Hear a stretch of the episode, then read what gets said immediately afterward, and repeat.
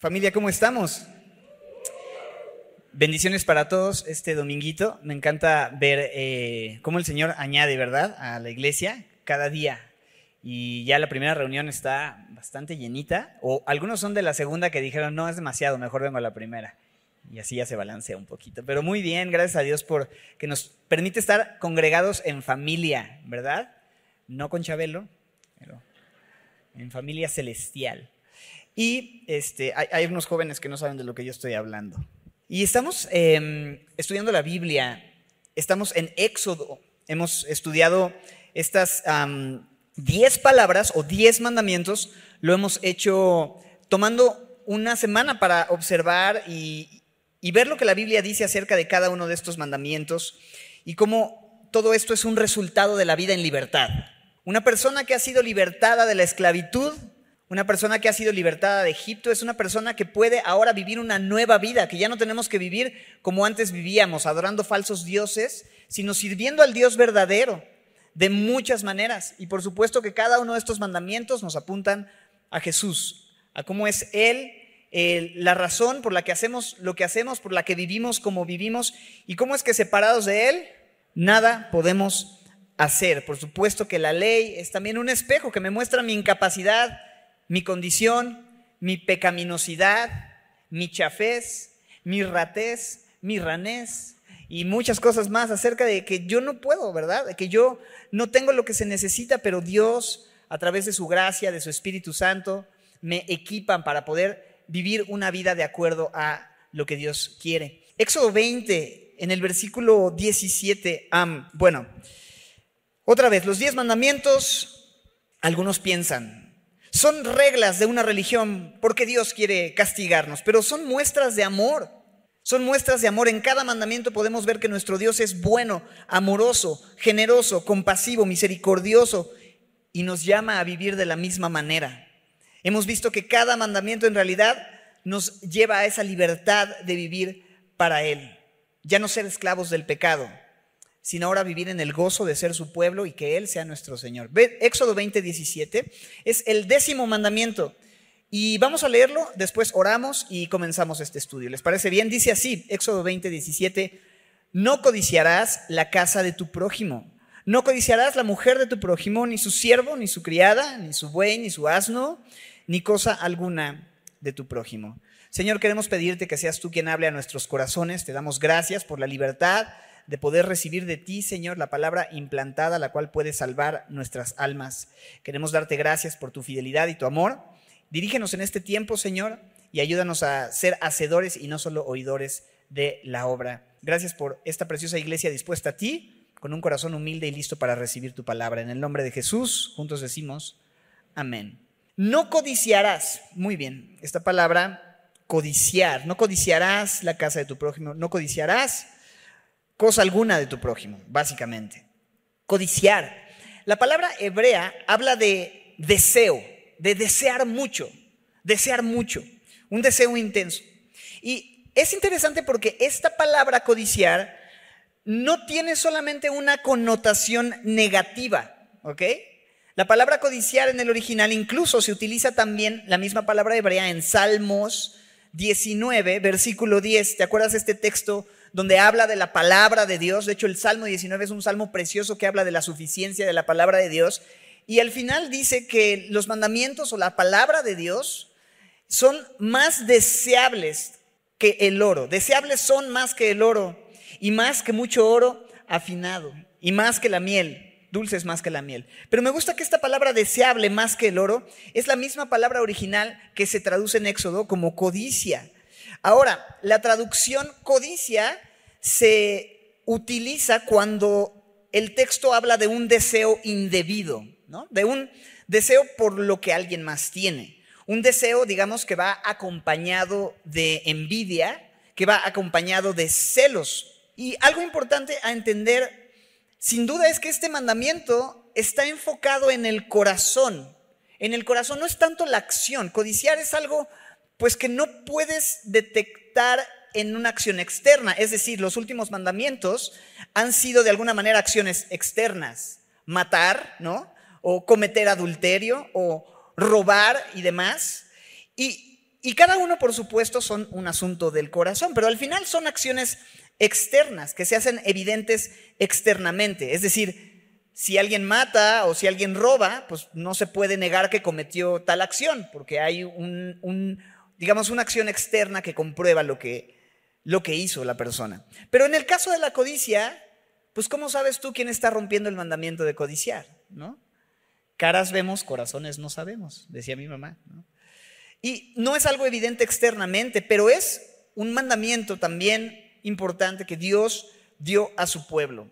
Entonces, ¿sabes? No se trata tampoco de si se puede ver o no se puede ver. Simplemente Dios llama a su pueblo a ser un pueblo el cual incluso sus deseos, sus deseos reflejan el amor de ese Dios al que sirven.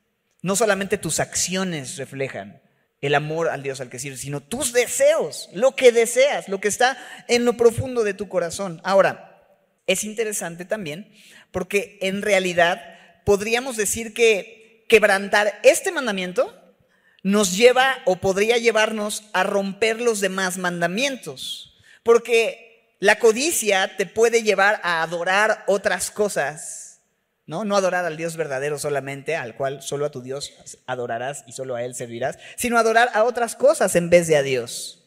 La codicia te puede llevar a, a hurtar, ¿verdad? A robar, porque es algo que no tienes y que alguien más tiene y tú lo quieres tener. Jesús dijo, por ejemplo, que codiciar a una mujer en tu corazón incluso puede ser considerado como qué? Adulterio. Codiciar en tu corazón es considerado como adulterio. Incluso el enojo que lleva a una persona a matar a alguien puede venir de esta codicia de no conseguir algo que quiere. Santiago 4.2 dice, codician y no tienen, matan y arden de envidia. ¿Te fijas? Entonces la codicia realmente es eh, eh, la raíz de, muchas de estas cosas. Incluso la Biblia dice que raíz de todos los males es el amor al dinero, que tiene que ver con codiciar los recursos económicos, ¿no? Que tú quisieras tener para ti, que quizá otra persona tiene y tú no, no sé. Pero el punto cuál es que Dios quiere ir a lo profundo, quiere llevarnos bien profundo y quiere llevarnos a examinar nuestros corazones y que podamos agradar a Dios no solamente con nuestras acciones, sino desde lo más profundo de nuestros deseos y nuestros corazones. Y es que, no porque sea algo interno o algo que tal vez no es visible ante los ojos de los demás, eso no significa que sea menos destructivo. ¿Estás de acuerdo? O sea, sí entiendo que matar es absolutamente destructivo, que adulterar es destructivo, ¿no? Pero dices, codiciar, pues no, es que también lo es. Y la Biblia tiene advertencias muy claras respecto a la codicia. Simplemente te leo un texto en Proverbios 1.19, en donde el autor de Proverbios dice que las sendas de todo aquel que es dado a la codicia, dice que la codicia quita la vida de sus poseedores. La codicia, la cual quita la vida de sus poseedores. La codicia, ¿sabes qué hace? Te quita la vida. O sea, te hace que no puedas ver y disfrutar la vida que tú tienes. Te resta eso, te quita esa bendición también en Marcos 4:19. Eh, eh, ¿Te acuerdas la parábola del sembrador?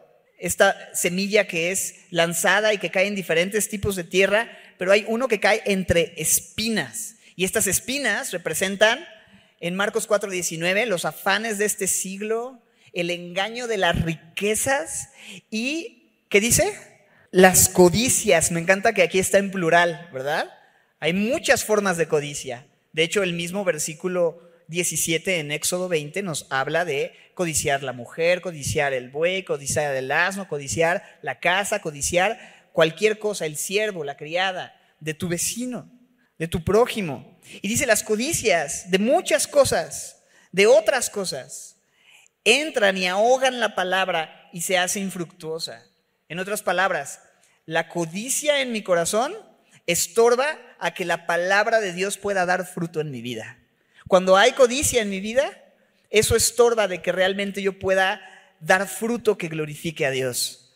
La codicia puede hacer que no demos frutos, que escuchemos y escuchemos la palabra, pero no da fruto porque las codicias, el plural de codicias, ahoga la semilla, ahoga la palabra de Dios, el engaño de las riquezas, dice, el querer tener lo que otros tienen, los afanes de este siglo. Y entonces vemos que la codicia no es cosa ligera en la Biblia. Vemos que la palabra de Dios habla de cómo es que quita la vida, quita la vida de quienes tienen codicia, de cómo la codicia te estorba de poder dar fruto en tu vida. Se me hace que muchos de nosotros necesitamos pensar, si la palabra de Dios no está dando fruto en mi vida, ¿no tendrá quizá que ver con un corazón codicioso? ¿No quizá tendrá que ver con que en mi vida hay un deseo intenso por tener algo, por tener lo que alguien más tiene? Entonces, Éxodo 20, 17. No codiciarás, pero a ver, el versículo 17 repite otra palabra. ¿Me ayudan a observar el texto? Hay otra palabra aparte de codicia que se repite en el texto repetidamente. No codiciarás la casa de tu prójimo, no codiciarás la mujer de tu prójimo, ni su asno, ni su criada, ni su buey, ni su asno, ni cosa alguna de tu prójimo. ¿Qué palabra notan repetida en ese texto? La palabra que yo quería notar era ni. No, no es cierto. Ni cierto, lo que les estoy diciendo, ni cierto. Claro, prójimo, de tu prójimo, el próximo a ti, ¿no? La codicia es este deseo por aquello que le pertenece a otro o por vivir la situación que el otro está viviendo. Y en el mandamiento leemos que menciona primero no codiciar la casa de tu prójimo, ¿no? La casa, las cosas materiales. Y es que es bien fácil ver lo que tiene el de al lado, ¿no? Y, y, ves lo que tiene el de al lado y se te retuerce el hígado como que, ay Señor, ese es el carro que yo te había orado, ¿verdad? Que yo te había pedido. Ay Señor, esos son los tenis que yo llevo orando y ahorrando, ¿no? Y, y, o la casa de, que yo de mis sueños, qué sé yo. Y en esta cultura donde hay una competencia por tener y más y tener lo mejor y bueno, ahora con redes sociales, pues es más fácil presumir lo que tienes y más fácil codiciar lo que los demás presumen, ¿verdad? Y, la verdad es que fácilmente nuestros corazones pudieran comenzar a amargarse, ¿sabes? Llenarse de amargura por lo que no tenemos, de enojo contra los que tienen lo que yo quisiera tener y este afán por conseguir más. Es, es codicia, es codicia.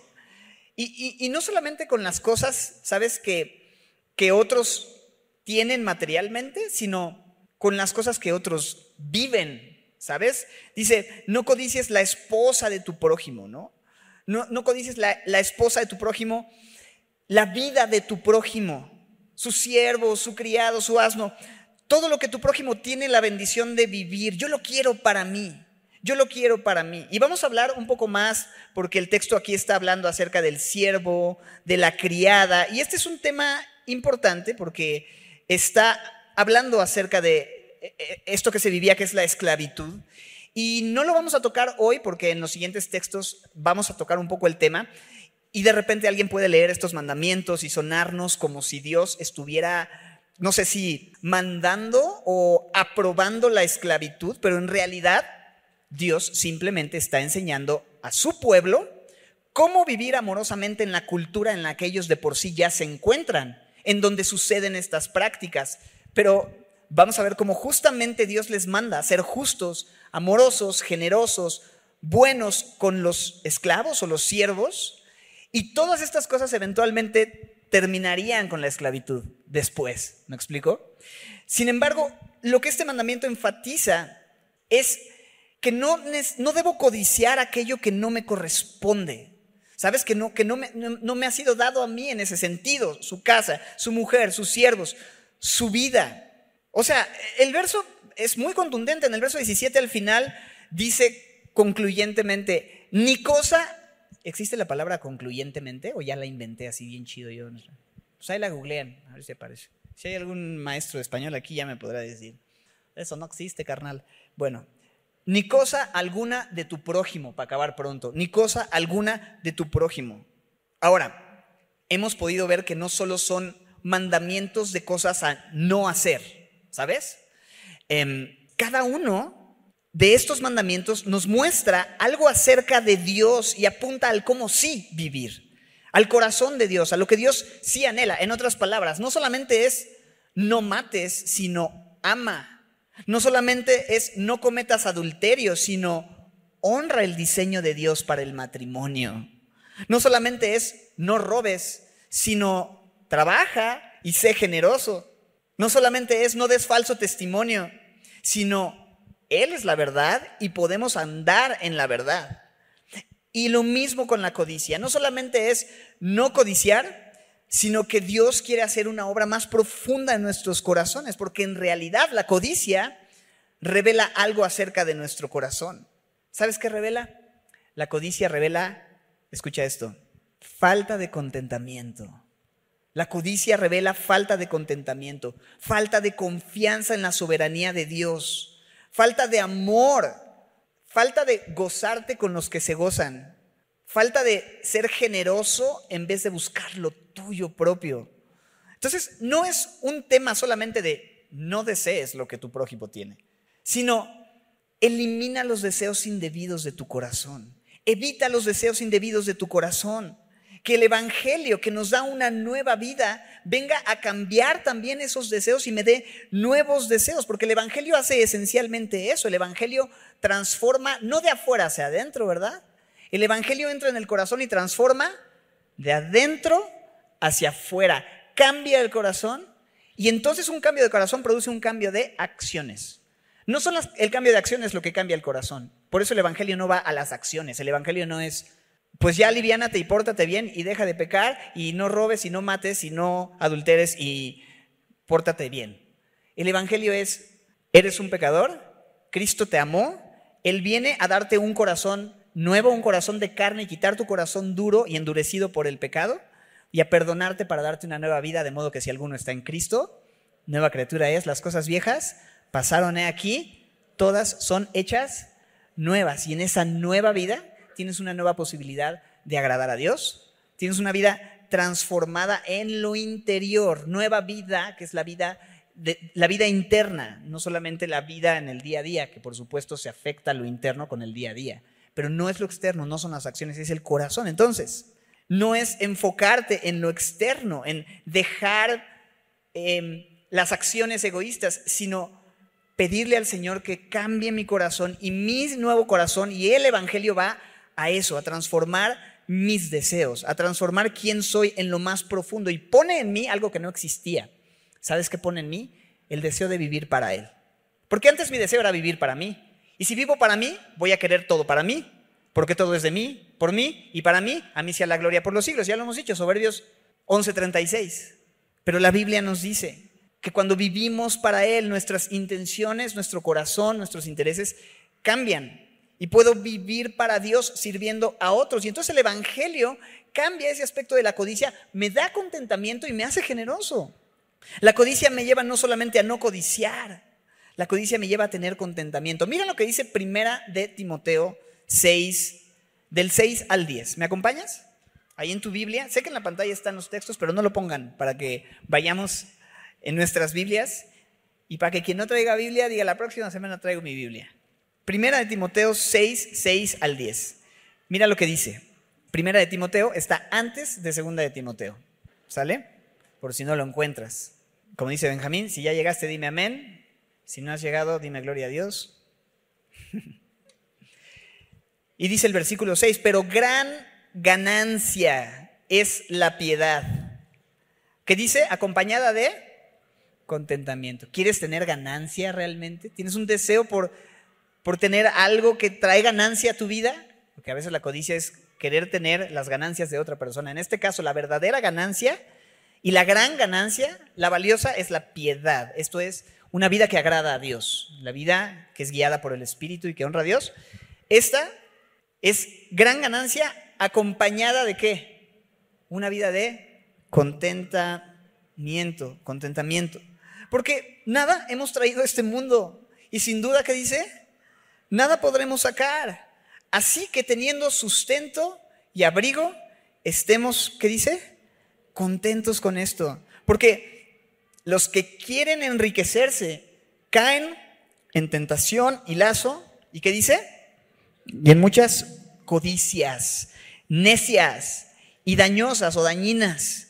¿Qué, ¿Qué hace la codicia, mis hermanos? Hunde a los hombres en destrucción y perdición, porque raíz de todos los males es el amor al dinero, el cual, ¿qué dice el texto? Codiciando algunos, mira lo peligrosa que es la codicia, se extraviaron de la fe y pagaron el precio. Fueron traspasados de muchos dolores. Tú piensas que teniendo lo que la otra persona tiene vas a calmar, ¿sabes? Como, como, como esa ansiedad o como esos, esos deseos. Pero lo único que puede traer la codicia, si no le pedimos al Señor que cambie esos deseos y nos dé un nuevo corazón y nos permita tener una nueva manera de ver la vida y a mi prójimo y demás, es dolor, es destrucción, es extravío, es perdición. ¿Te fijas todas estas palabras que aparecen en este texto? Destrucción, perdición, extravío, dolor, mal, todas estas cosas. Y es una advertencia tan clara y tan fuerte en contra de la codicia. Y por el contrario nos dice el texto que la piedad, la piedad, esta vida piadosa, una vida, una vida de alguien impío es alguien que no considera a Dios. La vida de alguien pío es alguien que es un pajarito que puede volar. No. Es una persona que considera a Dios en todos sus caminos. Es una persona que vive una vida piadosa. Y dice ahí que es una vida piadosa es cuando es acompañada de contentamiento es una gran ganancia, una gran ganancia. Entonces contentamiento, teniendo sustento y abrigo. Y dices, bueno, sí, yo puedo estar contento teniendo sustento, mi alimento, mientras sea orgánico, gluten free y este, de calidad este, kosher, ¿no? Y marca Acme, ¿no? Y estoy contento con mi abrigo siempre y cuando pues, mi abrigo sea North Face o este, de marca, no qué sé yo. ¿no? sé de marcas caras, discúlpenme. Pero tenemos un recordatorio importante. Nada hemos traído a este mundo y ¿qué dice?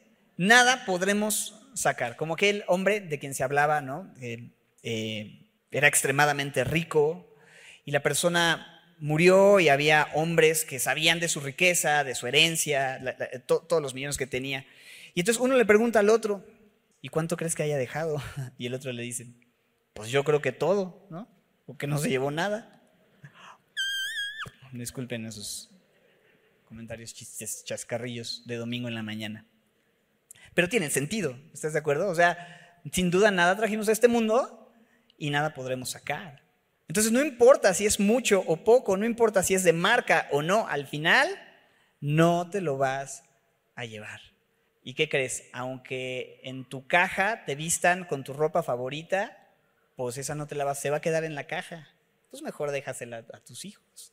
Déjasela a alguien que le guste tu playera favorita. ¿Para qué la ponen ahí? Ya estoy diciendo cosas que no tengo que decir. Ok. ¿Cuál es el punto? No estoy hablando de que no puedas tener metas, aspiraciones, que esté mal disfrutar de todo el trabajo, de lo que Dios provee. Lo que está enfatizando aquí es que nada de eso es eterno y por lo tanto nuestra mirada, nuestro corazón, nuestro deseo debe estar en aquello que sí es eterno. Porque todo lo que se ve es temporal, pero lo que no se ve es eterno. Y la codicia entra por los ojos muchas veces. Y quiero más. Y el ojo nunca se cansa de ver. Y el oído de oír. Y quiero más. Y, cuando estoy pensando en lo temporal solamente, entonces no le pongo valor a las cosas eternas. Pero la Biblia nos dice que si hemos resucitado con Cristo, es decir, que si hemos sido libertados de Egipto y somos pueblo de Dios, Dios nos dice, buscad las cosas de arriba, donde está Cristo, porque nuestra vida está escondida con Cristo, ¿en dónde? ¿Te acuerdas? En Colosenses 3 nos lo dice. Con Cristo en Dios, en Dios.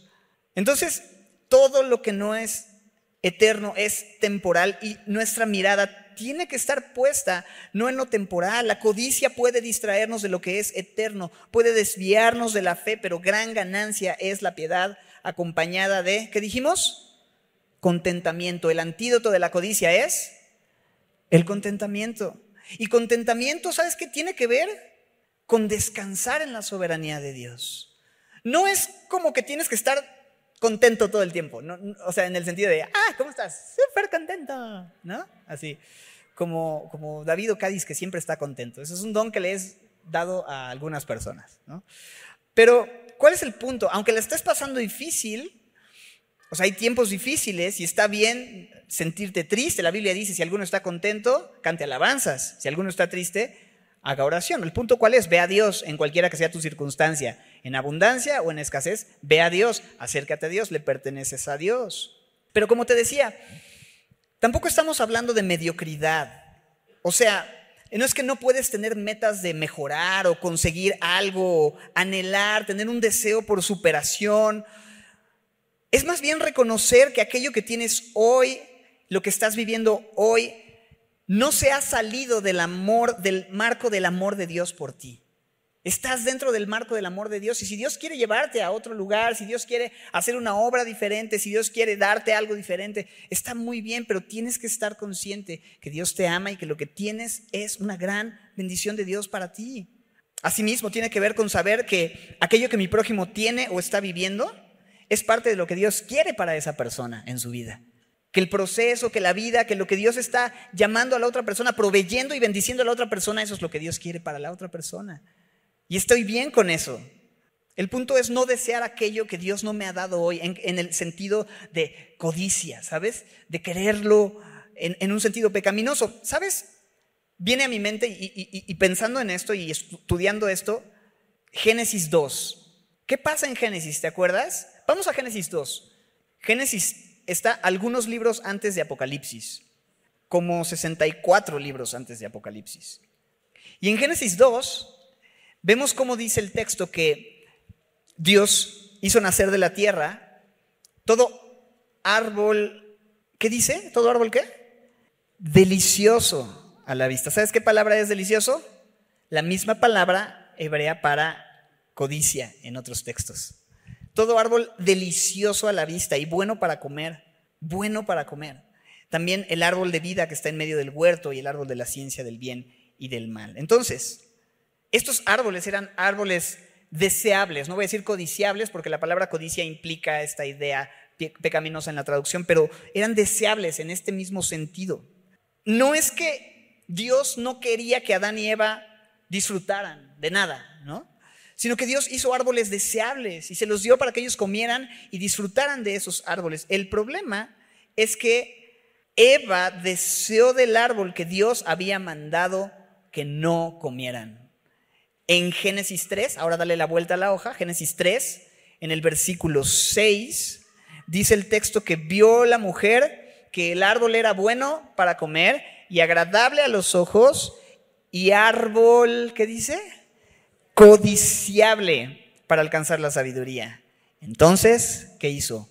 Tomó de su fruto y comió y dio también a su marido, el cual comió así como ella. Y su marido sabía perfectamente lo que hacía. Me has escuchado quizá decir, no es que Eva le trajo una ensalada de frutas con granola y yogurt en la mañana, ya está el desayuno, ay gracias, y era el fruto prohibido y el pobre no sabía ni qué estaba haciendo. ¿no?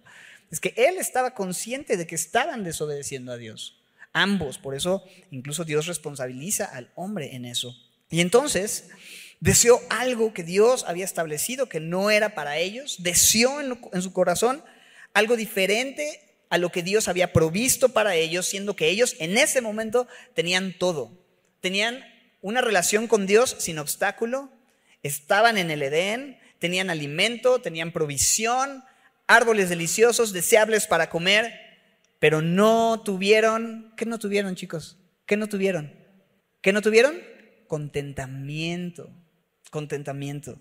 Adán no abrazó lo que Dios les había dado, quiso algo más, ¿te das cuenta? Y tú dices, bueno, es que si tan solo tuviera eso, ya tendría contentamiento. Si tan solo mi situación fuera diferente, ya con eso. Pero la realidad es que el contentamiento no tiene que ver con nuestras circunstancias, sino con nuestro corazón. Adán y Eva desearon más de lo que Dios les había dado, que era bueno y más que suficiente, y conoces el resto de la historia. Y así somos. Nos perdemos de disfrutar las cosas buenas que Dios nos ha provisto porque codiciamos lo que Dios ha establecido que no es para nosotros en este momento. Entonces, para tener contentamiento necesito confiar en que Dios cuida de mí, en que Dios me da lo que necesita y que Dios está dándole a mi prójimo lo que necesita y que mi prójimo tiene lo que necesita. Hebreos 13, versículos 5 y 6. Esto lo anótenlo si quieren, lo ponemos este sí en pantalla. Hebreos 13, 5 y 6 dice así: Sean vuestras costumbres sin avaricia, sin codicia, contentos, ¿te fijas? Con lo que tenéis ahora. Porque Él dijo, no te desampararé, ni te dejaré. De manera que podemos decir confiadamente, el Señor es mi ayudador, no temeré lo que me pueda hacer el hombre. ¿Te das cuenta? El Señor es nuestro ayudador y ha prometido no desampararnos, no dejarnos. Entonces podemos tener contentamiento con lo que tenemos ahora por eso. No mañana, no en una semana, no en diciembre que caiga el aguinaldo, ¿no? Con lo que tenemos ahora.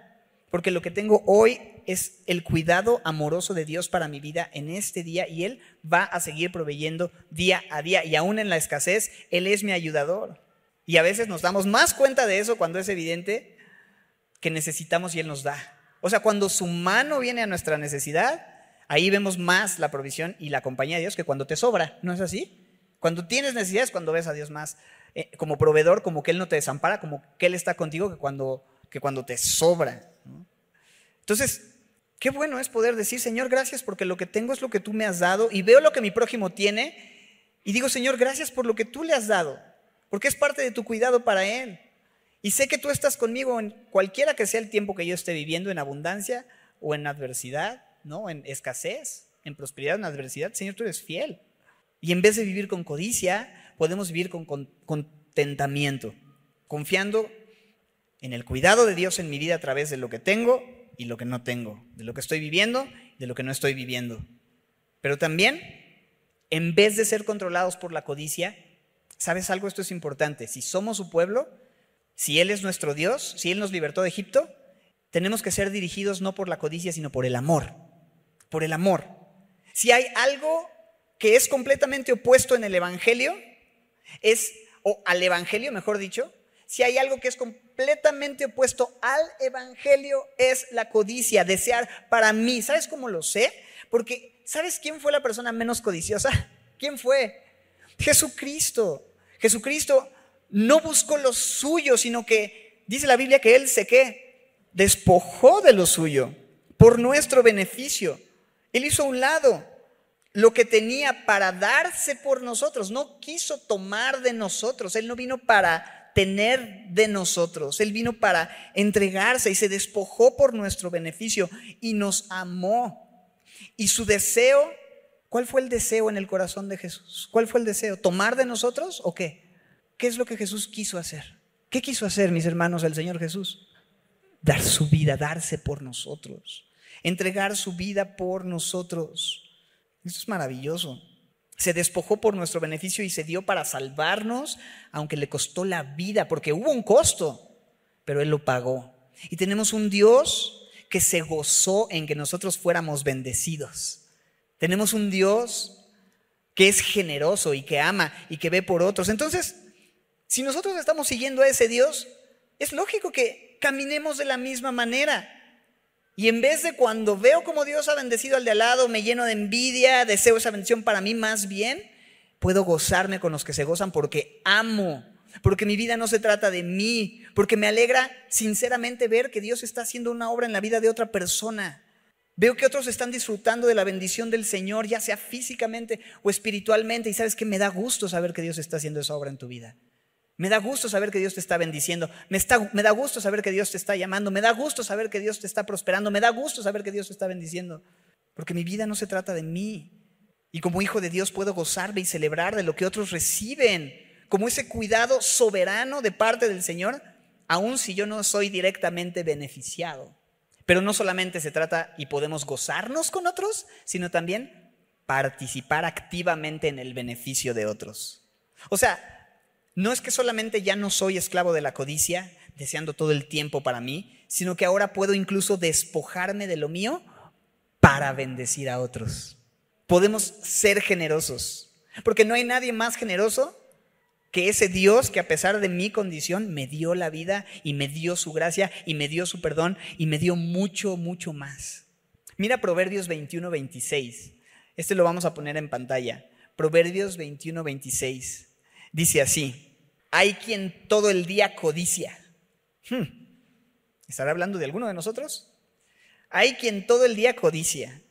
Pero el justo que dice, el contraste en el pero es, en contraste con el codicioso, hay alguien que es el justo, que hace algo, que hace, da y no detiene su mano. Hay un contraste.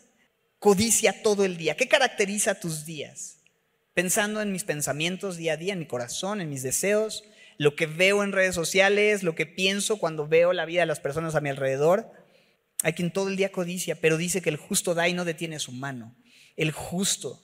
¿Quién es el justo? ¿Quién es el justo? Bueno, a ver, ¿De quién se puede decir que es una persona justa? Pues de aquel que ha sido justificado por la obra de el justo con J mayúscula, que es Jesucristo, el justo. Tenemos abogado delante del Padre para con Dios a Jesucristo, el justo. Él es el justo, dice Romanos, y el que justifica.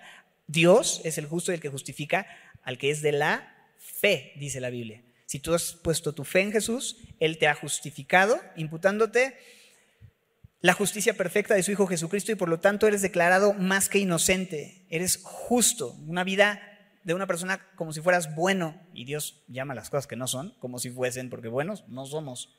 Yo sí soy, yo sí soy bueno, bueno para nada. Pero Dios es bueno y fiel y justo, ¿verdad? Y me justifica y cambia mi corazón y cambia mi vida. Y entonces, aquel que es justo puede dar Aquel que ha conocido el amor de Dios no está codiciando, sino que da y no detiene su mano y es generoso y comparte con los demás. Y solamente Dios puede transformar nuestros corazones de esos deseos egoístas que desean indebidamente lo que mi prójimo tiene y vive a darme nuevos deseos que dan y se gozan de ver que otros son bendecidos. Encontré una frase de Charles Spurgeon que dice lo siguiente. El cristiano debe tener terror de la codicia porque Dios no es egoísta, Dios es amor.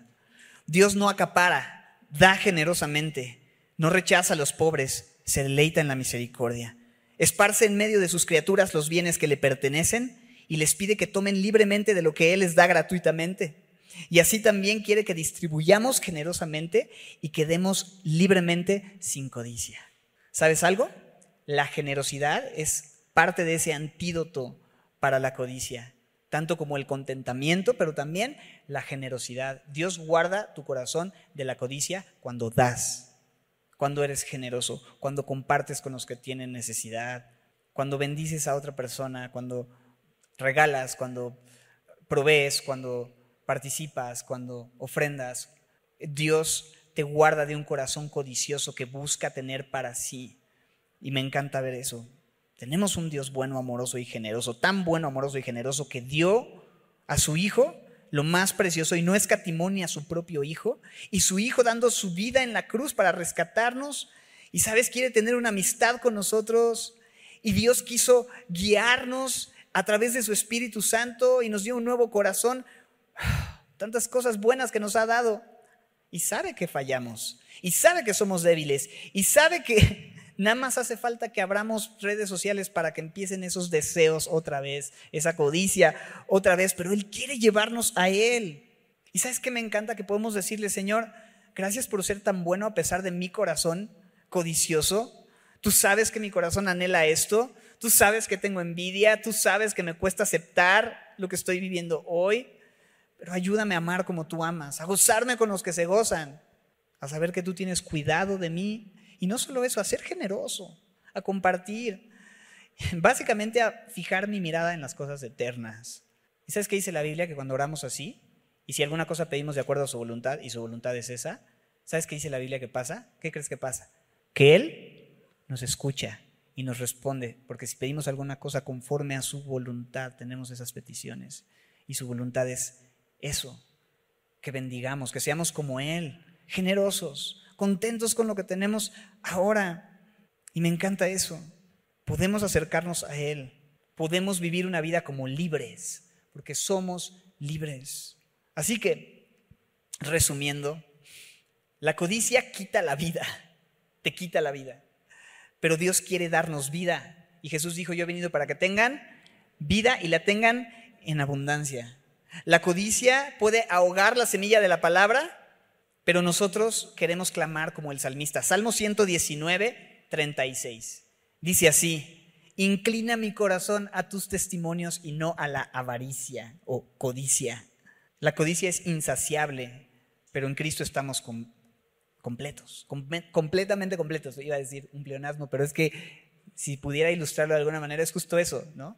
Es como habita toda la plenitud, cuando dice Pablo en Colosenses. ¿eh? En Cristo habita toda la plenitud. Y es así como, a ver, Pablo, todo ya está pleno. Entonces dices toda la plenitud, es como un pleonasmo, ¿no? Es como decir, no, está completamente completo, ¿no? Pues sí, no que esté completamente incompleto. Bueno, puede ser. Pero creo que eso es lo que el Señor nos invita en esta hora, a ir a Él y decir, Señor, examina mis deseos, cambia mi corazón, pero sobre todo dame un corazón como el de Jesús. Permíteme responder a tu palabra. Y quiero concluir con este texto en Filipenses 2, Filipenses 2, 3, que no es un versículo 2, 3, es un versículo muy, muy padre. Filipenses 2, 3 al 8 dice así. Me, gustaría leer este texto y después que oráramos juntos para venir al Señor y pedirle que Él cambie nuestro corazón. Dice así, Filipenses 2, 3 al 8. Vamos a leerlo juntos, vamos a ponernos de pie. Vamos a entender esta palabra como lo que Dios nos está llamando a hacer y a vivir y a imitar en esta hora. Filipenses 2, versículos 3 al 8 dicen así, nada hagáis por contienda o por vanagloria. A ver, otra vez, vamos a hacerlo juntos a una voz como si fuera domingo, ¿va? Dice así, nada hagáis por contienda o por vanagloria antes bien con humildad, estimando cada uno a los demás como superiores a él mismo, no mirando cada uno por lo suyo propio, sino cada cual también por lo de los otros. Haya pues en vosotros este sentir que hubo también en Cristo Jesús, el cual siendo en forma de Dios, no estimó el ser igual a Dios como cosa a que aferrarse, sino que se despojó a sí mismo tomando forma de siervo, hecho semejante a los hombres, y estando en la condición de hombre, se humilló a sí mismo, haciéndose obediente hasta la muerte y muerte de cruz. Señor, danos este corazón generoso, Señor, danos este corazón contento, Señor. Guárdanos de toda codicia y de toda clase de mal relacionado con el deseo aquellas cosas, Señor, que no tenemos, cuando en realidad si tenemos a Cristo, tenemos todo, Señor. En ti estamos completos. Y gracias por eso, pero también gracias por las bendiciones que nos permites tener. Gracias porque toda buena dádiva proviene de lo alto, del Padre de las Luces. Y lo que tenemos hoy o no tenemos hoy proviene de ti y es de acuerdo a tu soberanía y tu bendición. Y te damos gracias por eso, Señor, por la obra que estás haciendo en otros, por la bendición que estás trayendo a otros por el proceso que otros están llevando, Señor. Y queremos gozarnos de eso, Señor, y queremos pedirte también que nos permitas gozarnos con los que se gozan, pero también dolernos con los que se duelen, Señor, y servir a los que tú amas, siguiendo así el ejemplo precioso de tu Hijo Jesucristo, quien dio su vida y pensó en los demás antes que en sí mismo. Gracias, Padre, por este tiempo en tu presencia, en tu palabra en el que podemos meditar juntos en la Escritura y recibir e inquirir de ti la verdad. Gracias por estas diez palabras, Señor, porque sin duda alguna, cada una de estas nos lleva a Cristo. Cada una de estas nos enseña tu propósito y tu voluntad. Y que estos diez mandamientos, Señor, no sea nada más una carga pesada que llevar en nuestros hombros, sino que sea un gozo el poder vivir a la luz de estas verdades y palabras que se han convertido en promesas para los que hemos creído en ti. Porque cada una de estas palabras pueden ser una promesa por tu Espíritu Santo en nuestras vidas. Y no codiciaremos, Señor, porque tenemos en ti todo y entendemos por tu Espíritu que tenemos todo lo que necesitamos. Entonces, contigo y en ti estamos completos. Gracias por esta promesa, Señor. Gracias por tu provisión. Gracias por tu amor. Gracias por tu iglesia. Gracias por lo que nos hablas. Gracias por este tiempo juntos. Sella en nuestros corazones lo que hoy y durante estos domingos pasados hemos estado estudiando acerca de tu voluntad, Señor, tus mandamientos que apuntan a nuestra necesidad de Cristo y llénanos de ti, Señor. Equípanos, capacítanos y acompáñanos, Señor, en el resto del estudio de este precioso libro de Éxodo. Eres bueno y fiel. Oramos esto y más. Te damos honra y gloria solo a ti, en el nombre de Cristo Jesús. Y juntos decimos, amén. ¿Por qué no terminamos adorando juntos al Señor?